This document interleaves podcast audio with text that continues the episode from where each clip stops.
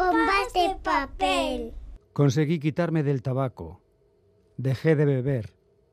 Dejé de consumir speed, hachís, crack, caballo. Dejé de comer de forma compulsiva y finalmente me quedé con lo único que fui incapaz de dejar. Entonces sí, di con el origen de todo lo demás. El maldito aburrimiento.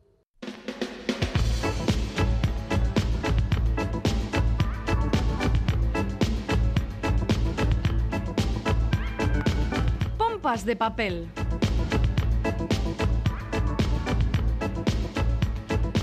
Último pompas de papel de marzo, recién estrenada la primavera, la literatura se altera. Galder Pérez, Caixo, compañero. Caixo, Caixo, Iñaki Calvo, pues sí que altera, sí que altera. Actividad casi frenética, fíjate. Bueno, ¿y cómo está? ¿Cómo está, por ejemplo, Bilbao? Bilbao Poesía, que se acabó el jueves. Loraldia, que termina este fin de semana. Y Gutun Suría, que empieza este lunes, Iñaki. Gutun Suría, Festival Internacional de las Letras desde el 28 de marzo hasta el 2 de abril en las instalaciones de Azcuna Centroa, Alóndiga, Bilbao. El lema de este año, Itzuli Susu Mundua. Todo mundo es traducción, traducción y traslación de experiencias, culturas, géneros, lenguas e identidades. Todo es trans, Iñaki, Trans, transfórmate. trans, me transformo. Seis días, ¿eh? llenos de nombres propios. No nos caben todos, pero bueno. Ushe Alberdi, Kirmen Uribe, Miren Agur Meave, Unai Elorriaga, Theodor Califatides, Jimmy Bollieu Elizabeth McLean. Y muchos más, y muchas más, dialogando, charlando, divagando en torno a una mesa o con testimonios grabados y que se alojan en la web del festival, cómo Y antes de Gutun Suría, es súper recomendable escuchar esta edición primaveral de Pompas de Papel, elaborado por Félix Linares, Chani Rodríguez, Ane Zabala, Quique Martín, Iñaki Calvo. Roberto Mosso, Begoña Yebra, Goizal del Andabaso y Galder Pérez, que está, estamos todos, ¿no? Eh, creo que sí. No, ¿Todos no, y todas? que- que- ah, no, que falto yo, espera que llego. Epa, empezamos. ¿Allá? cuando te hablen de amor y de ilusión. Si miras con atención las cosas, todas las líneas, las alianzas, las intrigas, todo lo transitorio y lo duradero, no entenderás nada, porque así es el mundo. Por ello debemos crear el relato, y cuando Arturo repasa los signos, los toca, los huele, solo en ocasiones, durante algunos instantes, aparece el sentido. Por eso don Félix quería que le contase una historia, una que no acabase mal, y para ello fue dándole los mimbres inadvertidamente, como si él supiese que las verdades que descubrimos no son nunca completas y no siempre son importantes, pero son partes íntegras de esa verdad y ayudan a componer un cuadro más grande. Aunque más que la verdad, prefiere la búsqueda del sentido, porque si no hay certezas, estamos obligados a crearlas. Si no tenemos héroes, debemos pensarlos. Que viene de allá, de un mundo raro. Fragmento de Cuando giran los muertos, novela que ha conseguido el premio de novela Ateneo de Sevilla y que ha sido escrita por Ignacio del Valle y publicada por Algaida.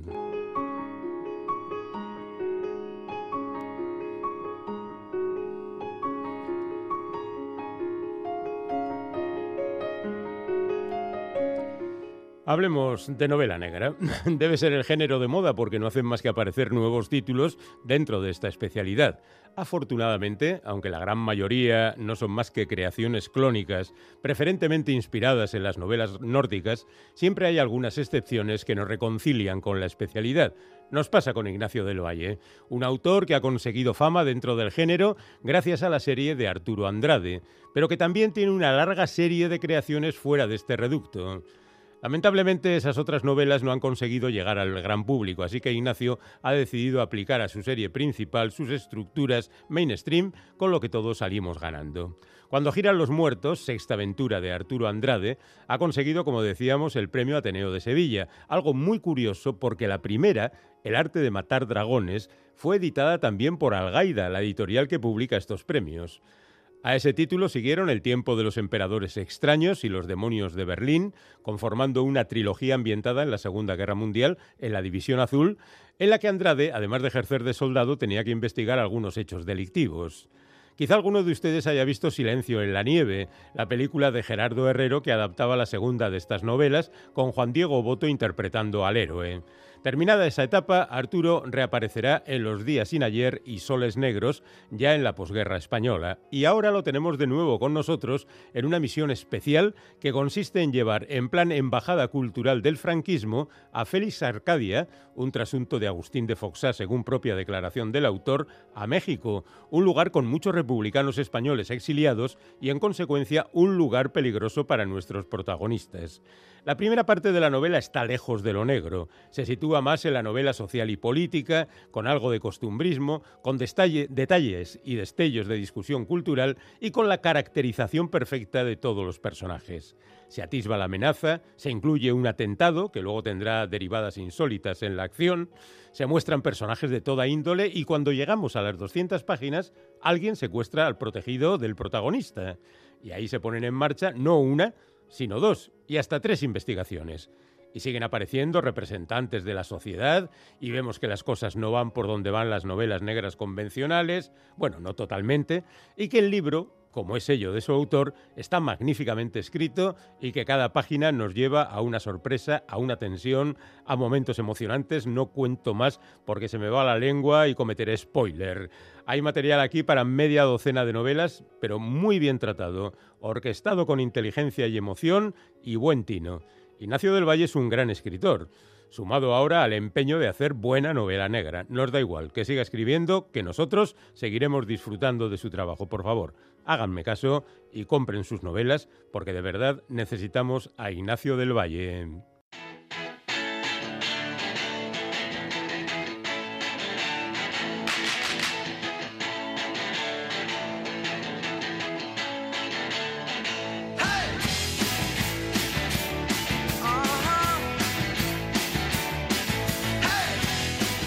Hey, hey, hey, que ya está aquí Chani Rodríguez con su cargamento semanal de libros. Chani, ¿qué tal, compañera?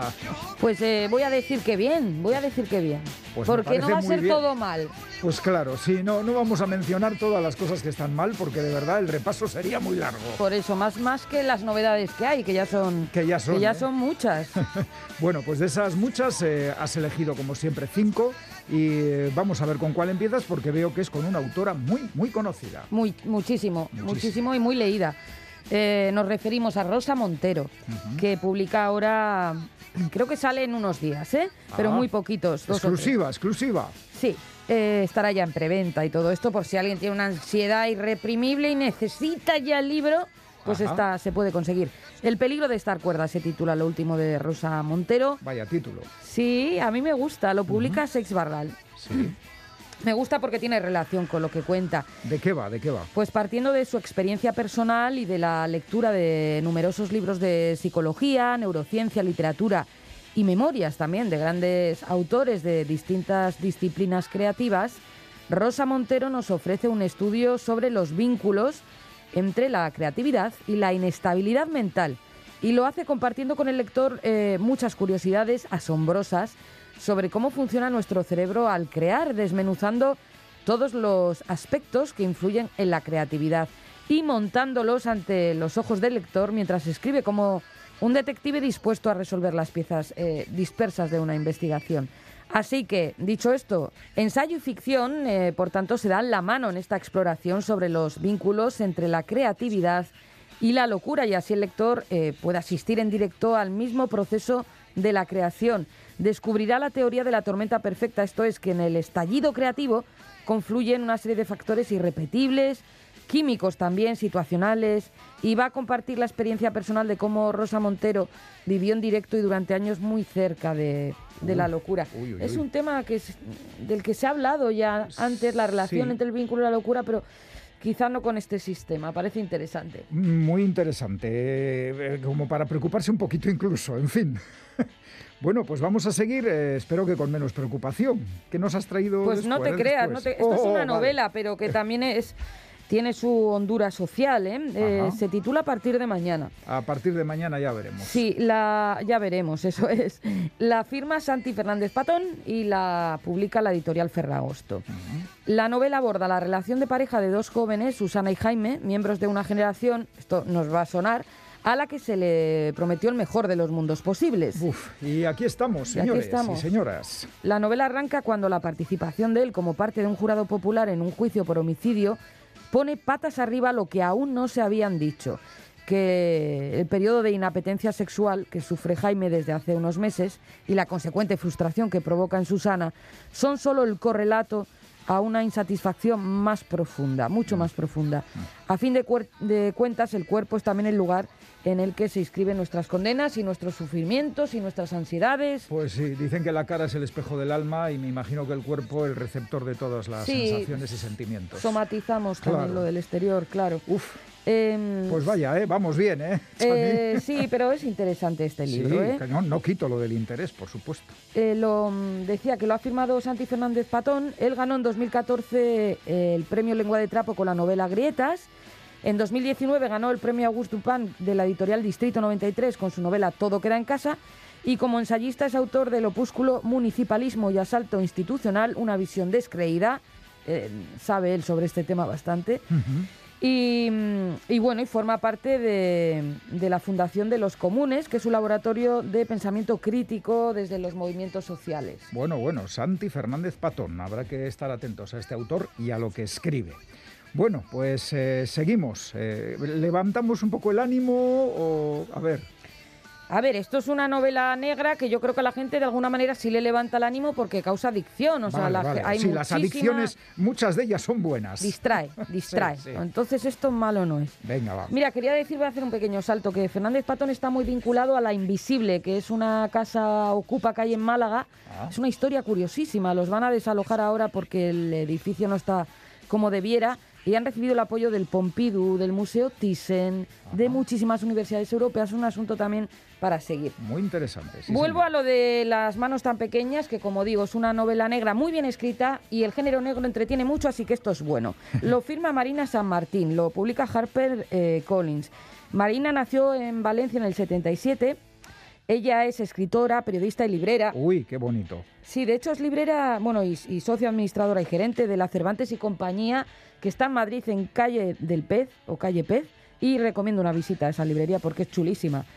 Y mm, en 2022, no, eh, bueno, su, su anterior, es- bueno, ahora publica Las manos tan pequeñas, pero lo que quería decir es que ya había publicado hace dos o tres añitos El jardín de los sospechosos, que lo reseñamos aquí porque nos gustó mucho. Pues nada, nos sigue gustando Marina San Martín. A ver, las Voy- manos tan pequeñas. Voy a lo ¿Qué nuevo. cuenta? Voy a lo nuevo. Si nos vamos a Tokio, octubre de 2018, las manos de la famosísima bailarina Noriko Aya, de 29 años, aparecen en el pequeño espacio antisísmico entre dos edificios cercanos a los jardines del Palacio Real y al hotel donde se acaba de instalar el matrimonio madrileño formado por la autora de novela negra Olivia Galvan y el catedrático de literatura comparada César Andrade, Vaya, vaya matrimonio. un matrimonio muy culto. Sí. César Andrade, que había sido invitado por la universidad a participar en un curso de posgrado. A poco más de un año para la celebración de los Juegos Olímpicos en la capital japonesa y con una misteriosa pista, el anillo de diamantes y rubíes que las manos de Noriko lucen en uno de los anulares ya sin vida, muy pronto la policía va a señalar a quién, a César Andrade, Ah, amigo. cuya relación extramatrimonial con Noriko será descubierta gracias al rastreo del origen del anillo como principal sospechoso del crimen. Novela negra, negra, negra. Sí, sí, sí, estas ¿Eh? de las que, como digo, entretienen, nos sacan un poco de la realidad. Bueno, pues, pues nada, oye, y fíjate, ahí en, en Tokio, ambientada. Exótico, interesante, atractivo. Mm, Seguimos mucho, con mucho, libros. Vamos, mucho. vamos con más, que me has dejado con ganas. Este es una traducción, también es un libro muy atractivo, La ragazza andaluza. Ah, Es que lo firma Alessandro Gianetti. Lo ha traducido Juan José Delgado y lo publica Sloper. Vamos a ver. La trama cuenta una pasión entre una chica enigmática y arrolladora y un traductor arrasado por la última crisis económica. Pero el tema es algo más elusivo, a ritmo de la música de los Tinderstick y de Lucio Battisti, con referencias literarias que van de Ovidio a Berlín, de García Lorca a Luis García Montero.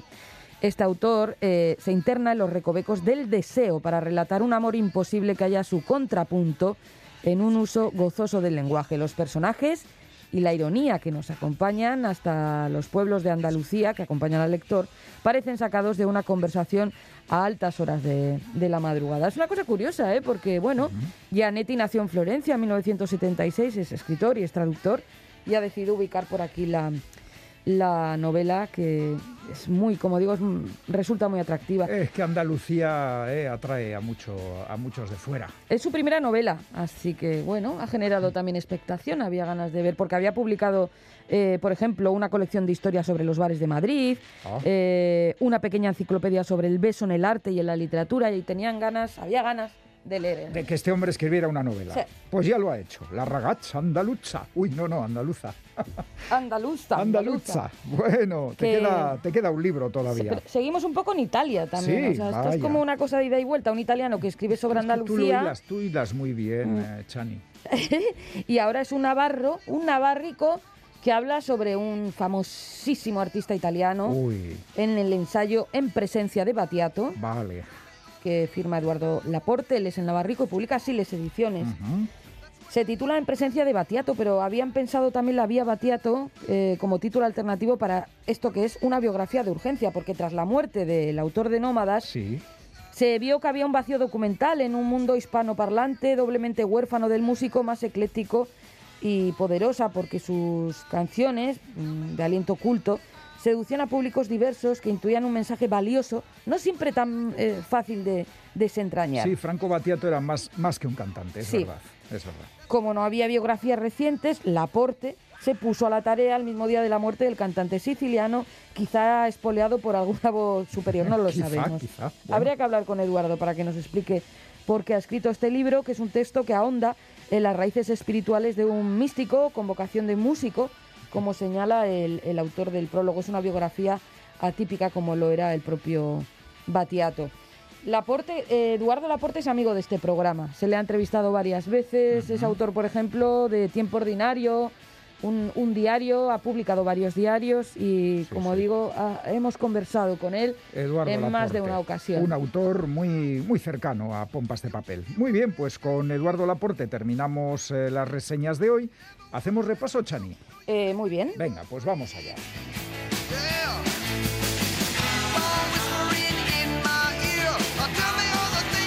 El peligro de estar cuerda, escrito por Rosa Montero y publicado por Sex Barral. Eh, locura creativa. ¿eh? Ahí, atentos a ello. A partir de mañana, firmado por Santi Fernández Patón y publicado por Ferragosto. Esto no es lo que nos prometieron. Las manos tan pequeñas de Marina San Martín, publicado por Harper Collins. Novela negra ambientada en Tokio, esta. La ragacha andaluza, escrita por Alessandro Gianetti, traducida por Juan José Delgado y publicada por Sloper. Andalucía a la italiana. Y seguimos en Italia en presencia de Batiato, escrita por Eduardo Laporte y publicada por Silex Ediciones. Ni más ni menos que Franco Battiato. Bueno, pues eh, Chani, es que ricasco, pero Geroarte, porque tú nos vas a traer luego otra, ot- otro libro. Todavía no te libras de mí. No te libras de mí y no te vayas muy lejos porque ahora viene el cómic. Ahora viene el cómic que me interesa muchísimo. Eider Rodríguez. Anda, ya sé lo que es.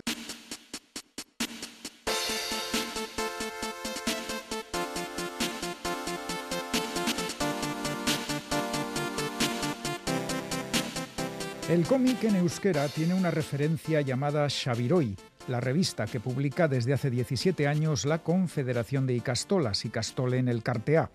Bajo la sabia dirección de Dani Fano, por sus páginas han pasado un gran número de guionistas y dibujantes, manteniendo un nivel de calidad que ha permitido a varios de estos autores éxito y trabajo más allá de Euskadi. Y precisamente en las páginas de Xaviroi se publicó el cómic que hoy nos ocupa, Santa Familia, Premio Euskadi de Literatura 2018 en la categoría infantil y juvenil, un excelente guion de la escritora Eider Rodríguez con magníficos dibujos del ilustrador Julen Rivas. La suma de sus talentos es un divertido y demoledor acercamiento al concepto de familia. Un padre, una madre y su hija, un hogar atascado en la normalidad cotidiana que se ve sacudido por el terremoto de la adolescencia. Así, en poco más de dos líneas, se resume la base argumental de este cómic, pero por supuesto la habilidad narrativa de Eider Rodríguez desarrolla una historia compleja y estimulante, con dosis medidas de intriga, humor e ironía, y sobre todo con una excelsa galería de personajes protagonistas. Sorcundes, la madre, dietista de profesión, catequista en la parroquia, tiene muchas manías y siempre celebra su 40 cumpleaños, ni uno más.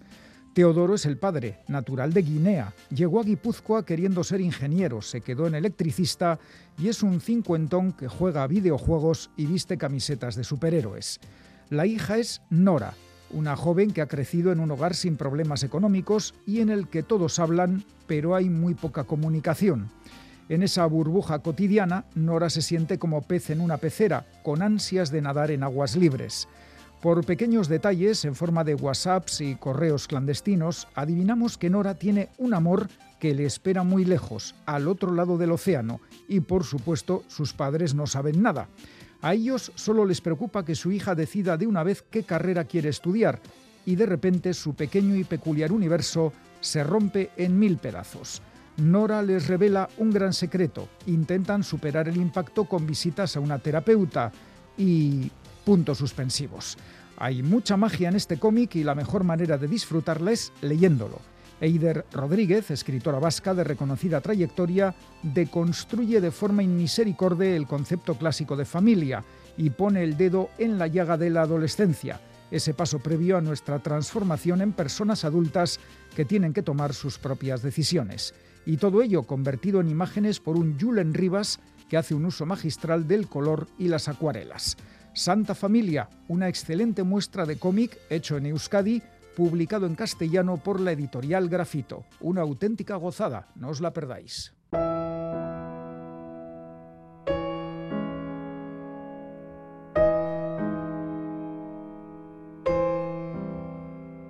Joan zaigu iesi noiz behinka argi egiten zigun itzala. Itzali zaio beraz, ipurtargiari argia, eta umezurtz sentitu gara, une ezin nago batez. Zergatik ordea. Ezote dirau bada itzalaren argiak zutik gure zelula bakoitzaren oroimenean? Zer dira, izan ere, zutarriak eta dolmenak, eta zer dira oteizaren apostoluak, harriak huts eta hutsak argi. Begiak itxi eta gaua mildu zait berriro bihotzera. Gero hau baina, ez da argirik gabekoa.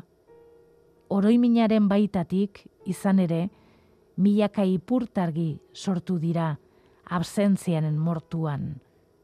Zer besterik dira poema honen hitzak ere, argi puntu egalariak baizik, ara eta ona dabiltzanak, gau minaren ibilbide orotan barrena. Jamari irigoienen poema da irakurri berri duguna, elkar argitaletxeak kaleratu duen, sorgin argien eizan liburutik hartua.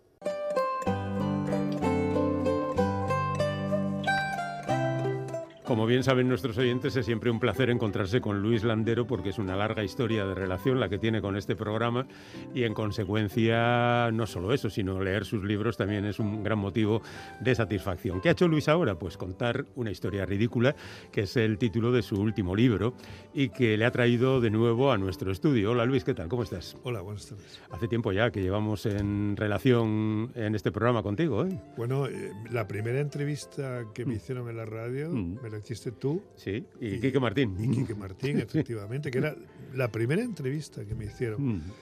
Eh, que yo estaba nervioso, recordarás. Sí, pero además fue por teléfono, es decir, Que, crea una distancia como más rara, ¿no? Porque ya te ves aquí y dices, bueno. Y yo te dije, mandadme la casete. y todavía la tienes. Y todavía la tengo allí. bueno, esta es una larga historia que viene de aquellos juegos de la edad tardía que menuda la liaste en su momento y luego, pues hay tantos libros que todos hemos disfrutado que no podríamos hablar de ellos en una entrevista normal. Pero sí me gustaría hablar un poco de esa separación entre esos libros más personales, El balcón en invierno, El huerto de Emerson, y estas otras novelas como Lluvia fina o Una historia ridícula, que son aparentemente más lejanas a ti, que no lo sé si lo son. Ya, pero es que yo no creo que haya, eh, no, sé, yo no sabría cómo deslindar una cosa de otra, porque no sabría eh, qué, términos usar, ¿no? A veces pues uno, bueno, pues, escribe cosas autorreferenciales, que es la palabra que me gusta, y otras veces pues son cosas ajenas aparentemente a uno, ¿no? Eh, historias que le pillan más lejos. Hombre, yo no puedo pensar que Marcial tiene algo de ti. El protagonista de una historia bueno, ridícula. Quizá tenga algo, porque, ¿por qué no va a tener? No, no, no, le he prestado alguna idea y él me ha tomado alguna mía. le he prestado. Pero sí, pero, pero eh, nada, esto lo bueno de escribir es que a veces uno uno encuentra temas donde no espera encontrarlos. ¿no? Y yo no esperaba encontrarlos en, en mi pasado, en, quiero decir, desde un punto de vista, no sé si autobiográfico o autorreferencial. ¿no? Y de pronto un día me puse y me salió al balcón en invierno y yo no esperaba ir por ese camino. Pero tampoco esperaba lo de lluvia fina y tampoco esperaba esto. Bueno, eso es lo bueno de escribir, ¿no? Te sorprendes a ti mismo. Las sorpresas que te depara la escritura. Bueno, afortunadamente a nosotros también, y eso que llevamos. Pues qué bien, que bueno. nos pilla más de sorpresa porque tú tienes una larga relación con la historia que estás contando. Que por cierto, ¿estás seguro de que es una historia ridícula? No, el ridículo no es el tipo y la historia es muy seria. Bueno, algún título hay que poner. Vale, ¿no? vale. Pero los Mm. títulos siempre se quedan un poco pequeños. Pero entre la historia ridícula del pavo real y la buena fe de los Mm. lectores, creo que entre estos podemos llegar a un acuerdo, ¿no? Sí, un poco ridícula. eh, pero, pero más que nada porque es el propio personaje marcial el que utiliza lo de historia ridícula un par de veces en la novela. Y entonces yo me inspiro en él para titular la novela. No, no es un título mío, es un título suyo. Ajá. O sea, a él le parece ridículo la especie humana, le parece ridículo él mismo, se parece- eh, le parece un poco ridícula la, la- la- la vida, en fin. Y, y- y entonces, eh, porque en principio yo siempre, siempre, siempre se tituló Marcial, ¿no? La- Ah, tú la tenías en la cabeza como Marcial. como Marcial, sí, incluso en el ordenador lo sigo Mm. teniendo como Marcial, ¿no? Y- bueno, y entonces eh, el título yo creo que es más suyo que mío. Es él el que piensa que la historia es ridícula, no yo. Sí, yo casi no intervengo en la novela. Nada, nada, él. te lo han contado. Si es él el que tiene que estar aquí, no yo. Bueno, Marcial cree que es un genio y que el mundo no le considera como tal, con lo cual el mundo está equivocado. Pero es muy curioso porque tiene arrebatos como de sinceridad y, y- y se pregunta a ver si, si va a ser verdad que soy un inútil. Bueno, él es sincero. Eh, otra cosa no, pero él es sincero. No, Mm. no tiene sentido del humor, pero es sincero. No tiene sentido del humor, pero es ingenuo. Ujú. Tiene un punto de ingenuidad, eh, de inocencia, Ujú. que, que hace que, que case bien eh, eso con, con- con ese punto de maldad que tiene también. Y es sincero, porque si todos fuéramos sinceros, seríamos un poco marciales. Porque si todos contáramos las miserias que, que tenemos y callamos y que no es malo tenerlas, ni es, ni es malo callarlas, ¿no? ¿Cuál sería nuestra imagen? ¿no? Si dijéramos, pues yo, nuestras envidias, nuestras hipocresía, nuestras mentirijillas o, menos, o mentiras en- enteras, eh, todo esto, ¿no? Eh, si contáramos nuestra relación con los siete pecados capitales, si contáramos todo esto, eh, no sé qué imagen daríamos. Pues desde luego no la brillante y estupenda que damos ahora. Bueno, el bueno de Marcial tiene problemas amorosos, pues como casi todo el mundo, lo que pasa es que los eleva a rango de gran problema. Pero lo cierto es que no tiene una historia sentimental pequeña. Ahí tiene a Merche, tiene a Nuria, tiene a Natalia. Es cierto que son unas relaciones particularmente curiosas, ¿no? Sí, sí. Pero bueno, él, él sale adelante con, con esa incapacidad amatoria que parece que tiene. Son amores pacíficos, son amores que traen la paz, que traen las relaciones conyugales. que- bueno, eh, y de pronto llega el otro, el amor, el que nos venden los boleros, el que nos venden los tangos, el que nos venden la- los románticos, la poesía de toda la vida y que probablemente existe, ¿no? Y que te desbarata la vida, ¿no? Y, pero, eh, pero también es verdad que Marcial no solamente se enamora de, de Pepita y se enamora de eso, sino que también se enamora del mundo que Pepita simboliza, que es el mundo del que se enamora Julián Sorel en, eh, en Rojo y Negro, o el mundo del que se, se enamora también Emma Bovary, que no solamente se enamora del conde, sino se enamora de lo que el conde significa, el castillo y todo lo demás. ¿no? Incluso el Pijoparte. El pijo aparte Mm. lo mismo, efectivamente. Pero es una historia muy vieja, donde alguien se enamora de una, de una mujer, porque normalmente suele ser así. ¿no? Eh, Suele Sí. ser, es, es, eh, un, un chico que se enamora de una chica que está por encima de sus posibilidades y al enamorarse de eso entra en conflicto con el mundo que ella representa, que es el mundo del lujo, el mundo de- del buen gusto, de la elegancia, de- de- del glamour, etcétera, ¿no? De manera que ahí es, es un amor que habría que matizar mucho, porque amor es una palabra demasiado importante, demasiado amplia. Y, y no- y- pero bueno, en fin. Tiene que exponerse a las circunstancias. Sí. Por cierto que el bueno de Marcial pretende entrar en ese mundo, un mundo más intelectual que el suyo, y presenta un, un escrito de él cuando era niño. Y, y la verdad es que no escribía mal, y la historia era muy imaginativa. Tú ahí le redimes también. Bueno, si es que todos tenemos, tenemos talento y tenemos talentos ocultos, solamente que a veces no nos estimamos a nosotros mismos. Pero Marcial es un buen orador, lo demuestra en algún momento. Es también un buen escritor, no, no es que sea un escritor profesional en el sentido mejor del término, pero escribe un cuento porque, claro, tiene sus cualidades y él busca sus cualidades como hace todo enamorado. Todo el que se enamora de alguien y quiere seducir a la amada, pues se viste como, eh, como en la portada del libro, se viste con sus plumas y hace sus, sus, sus- sus figuras y hace sus cosas, porque así es la vida, ¿no? Y, y- y así es la cosa, es vestirse con... con es, es, es- ponerse una máscara. Y entonces tiene dos o tres máscaras marcial, ¿no? Una de las máscaras es su léxico, ese tono solemne con el que escribe, otro es eh, la máscara con la que, con la que se presenta ante la amada, y, y todos tenemos eso, ¿no? De todas maneras es más difícil, es más fácil escribir una novela que explicarla. eso desde luego. Bueno, la verdad es que lo explicas bastante bien en el sentido de que nosotros los lectores tenemos la versión de Marcial, pero tú te tienes que arreglar para que Marcial al mismo tiempo nos dé la versión que él cree que está, está pasando por la cabeza de sus contertulios. eh, sus amores, pero también sus compañeros y demás, ¿no? Porque él da todas las versiones. Pero eso me ha resultado fácil, porque yo le he cedido completamente la voz a Marcial, al 100%. Digo, cuenta tú la historia que yo no me la sé. Entonces, él es el que... Y es verdad, te lo digo en serio, porque, porque, porque es verdad que yo he delegado en él, y entonces él tiene un modo tan peculiar de escribir, de ser, de pensar, de mirar el mundo, tiene, tiene unos problemas tan peculiares que yo, eh, eh, pues, pues le he dicho, ah, eh, no sé, le he cedido la voz a él y él ha contado. Y, hay, y hubo muchos momentos en la novela, yo diría que casi todos los momentos en la novela en que yo decía, bueno, la novela la está escribiendo él, no yo. Yo lo, único que hacía es, entonces me dejaba llevar por su voz, ¿no? por el ritmo de su voz, por, por- de su voz, por su tono. De manera que para mí ha sido, ha sido estupendo escribir esta novela porque me, me parecía que estaba, que estaba eh, eh, copiando lo que él me te- dictaba. te- te iban llevando de la mano. Sí, lo que, sí, sí. Es, es un poco como esos que alguna vez, no sé, bueno, todos hemos tenido esa experiencia, que en algún bar te encuentras a ciertas horas eh, con, con alguien y con dos copas de más los dos, y de pronto decide contarte su vida y su manera de ver el mundo, su filosofía, ¿no? Y a ver cómo lo callas, ¿no? entonces se pone a hablar, se pone a hablar, y entonces es un poco lo que ha pasado con este, ¿no? Y con Marcial. Y por eso estoy, vamos, yo no sé, yo, yo como que no me siento yo autor de, esta- de este Ya, libro. ya. Bueno, bueno, yo te digo una cosa, ¿eh? yo entiendo a Marcial, porque Marcial en el fondo es un triunfador, tío. Es un tío que ha salido y ha triunfado en su trabajo hasta donde puede, es jefe de planta en el lugar donde trabaja, aunque el trabajo no sea muy agradable, pero bueno, no lo consigue mucha gente. Es un tipo que es el- la pesadilla del presidente de la comunidad de vecinos.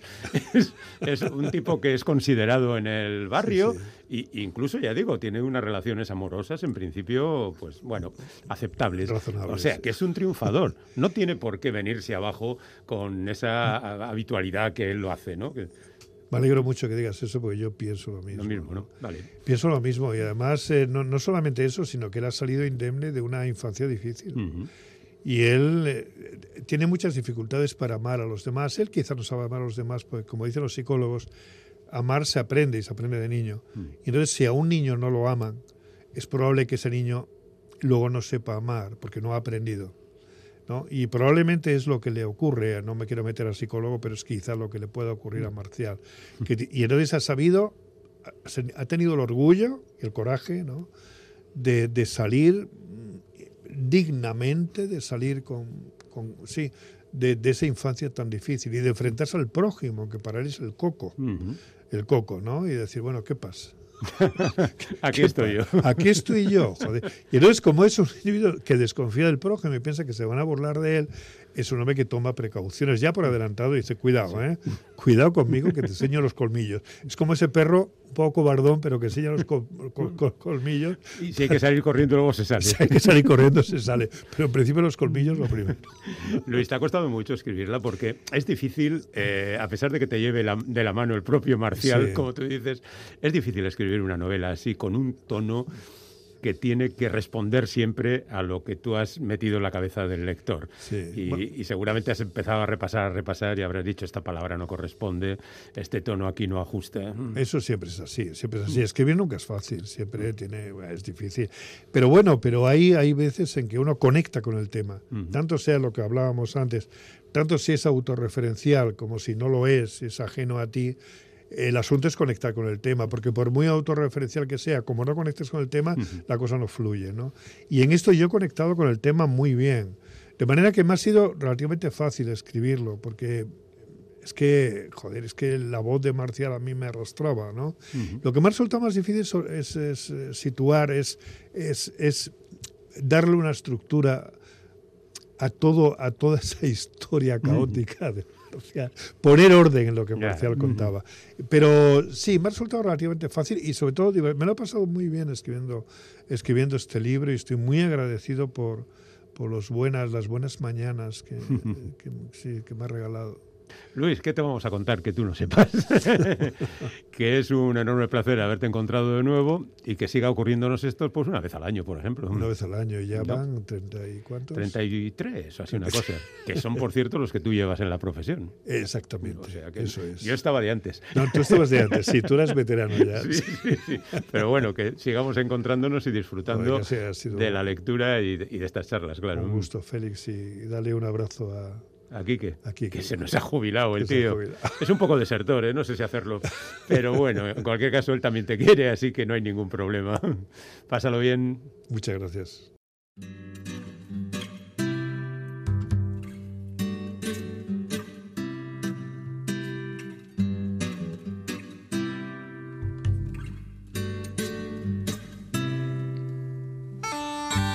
Arratsaldeko seiak, euria zarra zarra ari du leioko kristalaren kontra.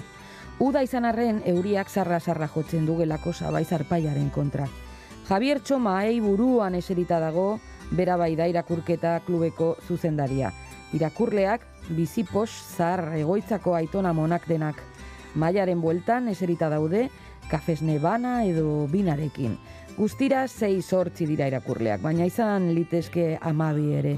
Isil isilik daude, udako ekaitz txoroari adi.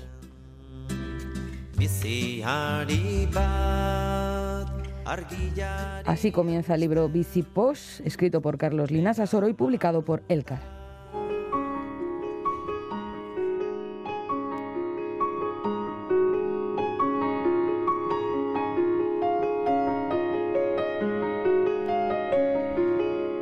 Visipos, que es así como se titula el último libro del escritor tolosarra Carlos Linas Azoro, es el nombre de la residencia de ancianos en la que transcurre esta historia breve y divertida con el estilo inconfundible del autor que linda a menudo con el surrealismo. En estas páginas nos vamos a encontrar toques de humor negro, absurdo, loquísimo. Pero bueno, vamos a ir al desencadenante de, la historia. Hasta Visipos, eh, durante una tarde lluviosa, se ha acercado Javiercho, que es dinamizador del club de lectura de, esta sede, ¿no? Eh, y además es durante el club de lectura eh, cuando transcurre toda la trama. El libro eh, que deben comentar los participantes de ese club de lectura es Rausquiñe, La Cenicienta, el cuento clásico que da sujeto así al juicio de valor de Conchi, Arancha, Rosita, Jesús, José Ignacio, Carmen y las hermanas siamesas Gergori y Gorgoni. Aunque Javiercho intenta conducir la conversación hacia el libro, el asunto se va enseguida por otros derroteros. Y descubrimos pronto también que los ancianos, que por cierto superan todos los ciento y pico y mucho pico años, son eh, dados tanto al aforismo como al lugar común.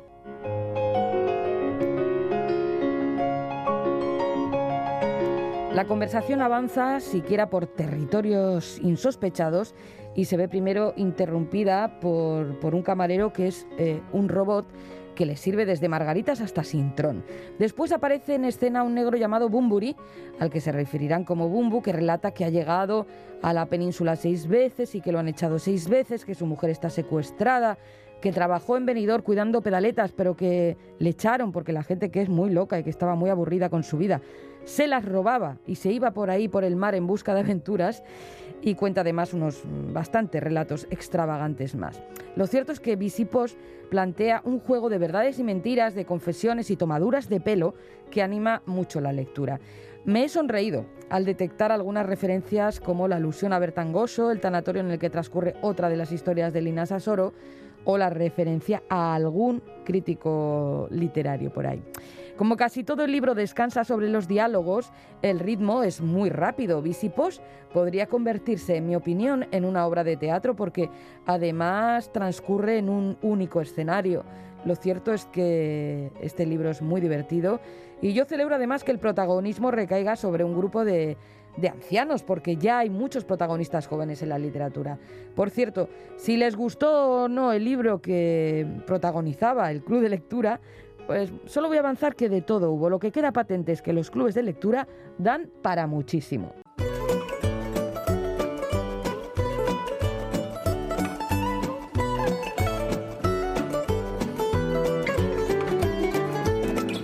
El concurso de pompas de papel. Vamos a recordar las respuestas al enigma que nos planteó Bego Yebra los pasados 12 y 13 de marzo.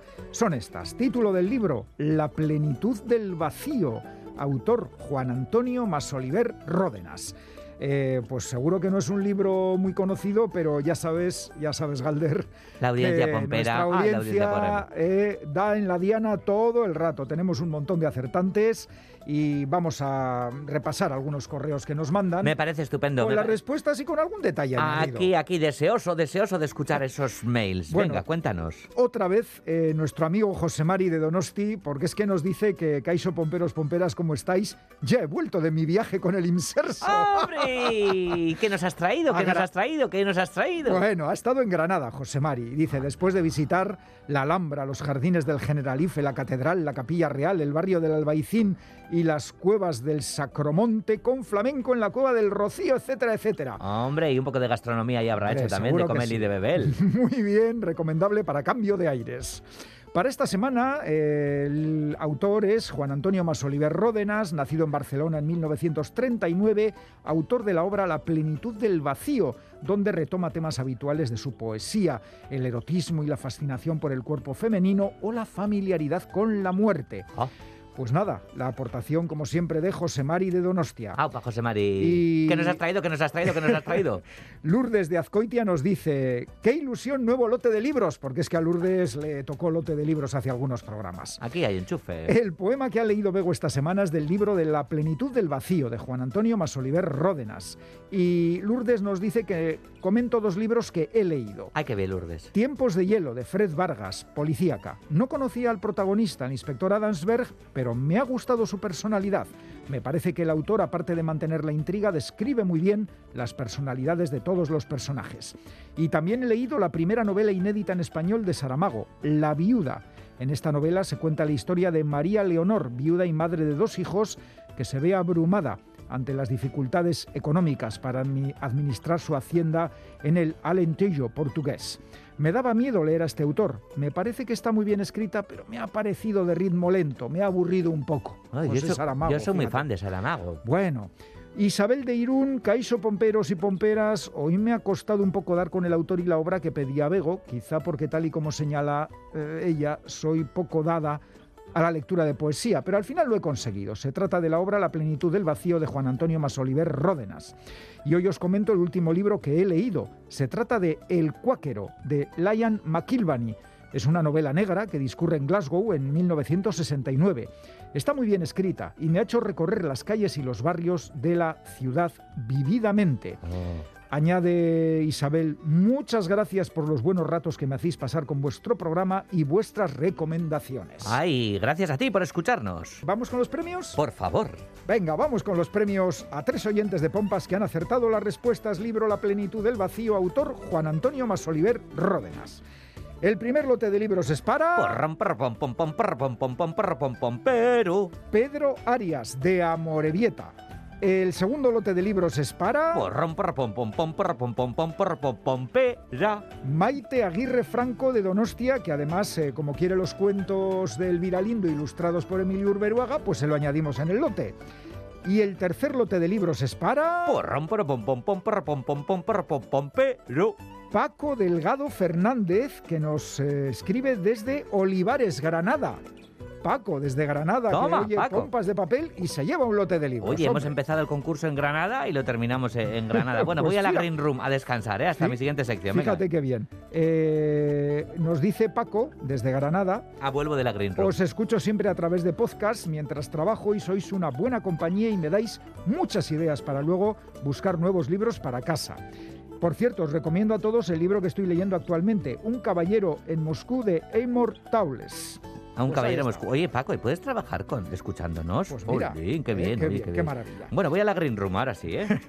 Os recordamos que para participar en el concurso de pompas podéis mandar las respuestas a la dirección de correo electrónico pompas.eitv.eus y si queréis enviarnos una carta o una postal, lo podéis hacer a esta dirección: Pompas de Papel, Radio Euskadi, Capuchinos de Basurto 2, 48013, Bilbao. Oye, Iñaki, que no hay cervezas en la Green Room, no sé quién es el responsable. Mal asunto. Vaya. Recordaros que nos quedan dos pares de cuentos en euskera escritos por Elvira Lindo e ilustrados por Emilio Urberuaga. Son para niños y niñas mayores de tres años. Quien consiga premio en el concurso de pompas e indique en su correo o carta que quiere estos cuentos infantiles, se los incluimos en el lote. Oye, tampoco hay libros en la Green Room, Iñaki, solo hay revistas, no en este programa no, es- no un se habla de revistas, hay un vacío Oh, existencial en este programa. El concurso de pompas, las pistas para acertar la respuesta nos las da como siempre Begoña Yebra.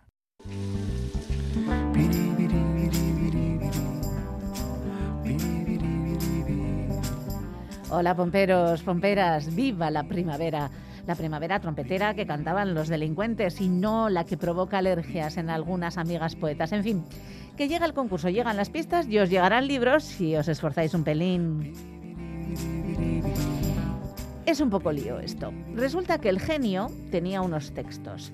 Llegaba el asunto a las mil páginas, así que quemó muchas. Con los años escribió una estupenda novela. Algunos de esos textos quedaron sin quemar y los había guardado una hermana. Alguien ha tenido a bien colocarlos donde el genio había quitado y ahora es otra novela. Vamos, que es una versión de la anterior con más hojas, pero siempre del genio, claro. El genio escribió mucho. Alguno de sus textos fue llevado al cine con más o menos acierto, de eso que hable Félix. Otras obras están entre las que debes leer sí o sí si quieres que te consideren una lectora de pro. Si alguna dejaste por imposible, seguro que hay una asociación que se ocupa. En fin, este año de centenario. Lo cierto es que el tipo tiene a bien haber escrito la obra más difícil de la literatura. ¿Qué más podemos decir? Y la pista definitiva. Cualquiera que le hablara mezclaba una educada incredulidad en su expectación. Su grueso pelo castaño estaba peinado por encima de su frente, pero sin mayor cuidado. Una chica podría o no haberlo llamado guapo. El rostro era de rasgos proporcionados y la expresión en él se veía suavizada, acercándose casi a la belleza por una pequeña boca femenina. En un vistazo general del rostro los ojos no destacaban. Eran dos pequeños óvalos de color azul cielo que actuaban como puerta de entrada. Eran límpidos y osados, pero a pesar de esto, el rostro general era hasta cierto punto el rostro de un perdido. El rector de la universidad era un hombre taciturno que ocupaba la presidencia en las reuniones y las sesiones inaugurales de sociedades. Sus lugartenientes más visibles eran un decano y un tesorero.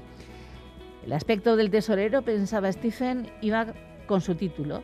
Un hombre florido y pensado, con una densa cabellera cana. Ejecutaba sus deberes con una auténtica devoción y era posible verlo a menudo vigilando la entrada y salida de sus estudiantes desde el vestíbulo. Que la suerte os acompañe. Europa. Berdinduaren eta bereiziaren arteko erlazio barrokoa. paseatzen da bilusik. Biolin kontzertuz zure garondotik.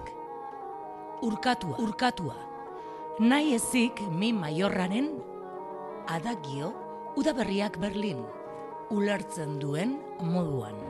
Presentzia ustuen, utz orden duen, idilio nahi gabetua. Agora erbesteratua, agora erbesteratua, itzbakoa, eskuarteko arrotzez eundutako erdigune ezereztua. Europa, barrenik gabeko biolontzelo barrokoa.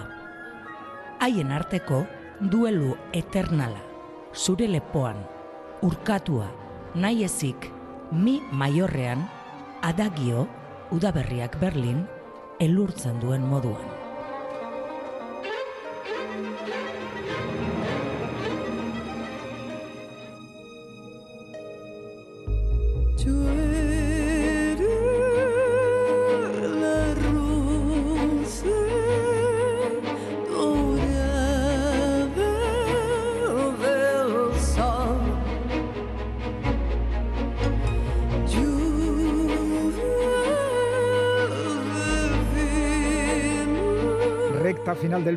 Si no habéis podido escucharlo en directo, lo tenéis en la página web de EITV y en la app EITV Nayeran. Pincháis en radio, vais a Radio Euskadi, Pompas de Papel y tenéis disponibles todos los programas de las últimas temporadas. Cuando cantabas yo soñabas tú.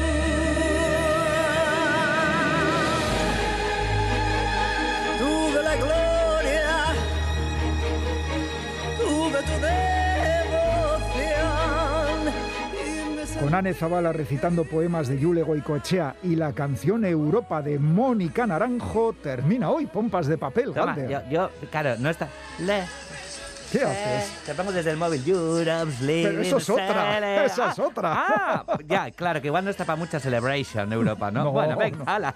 Bueno, pero aquí sí se nota que es primavera, sangre alterada y otras cositas también, así que a disfrutar de la naturaleza, el campo, la playa y a ser posible siempre en compañía de una buena revista, que es lo único que hay aquí en la Green Room. En un programa de libros no hay libros, Un solo hay buen revistas. libro, un buen Bueno, libro. venga, vale, bueno, y cada semana se esfuerzan en daros pistas sobre revistas, digo sobre libros.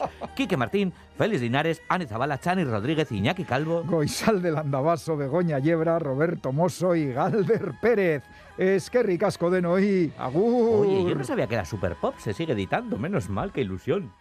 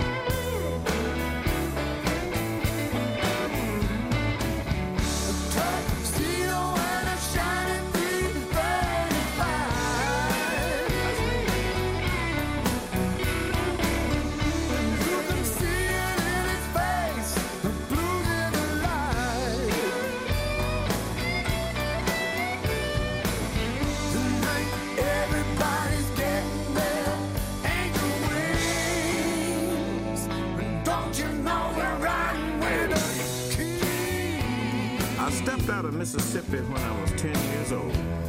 With a suit cut sharp as a razor and a heart made of gold. I had a guitar hanging just above waist high, and I'm gonna play this thing until the day I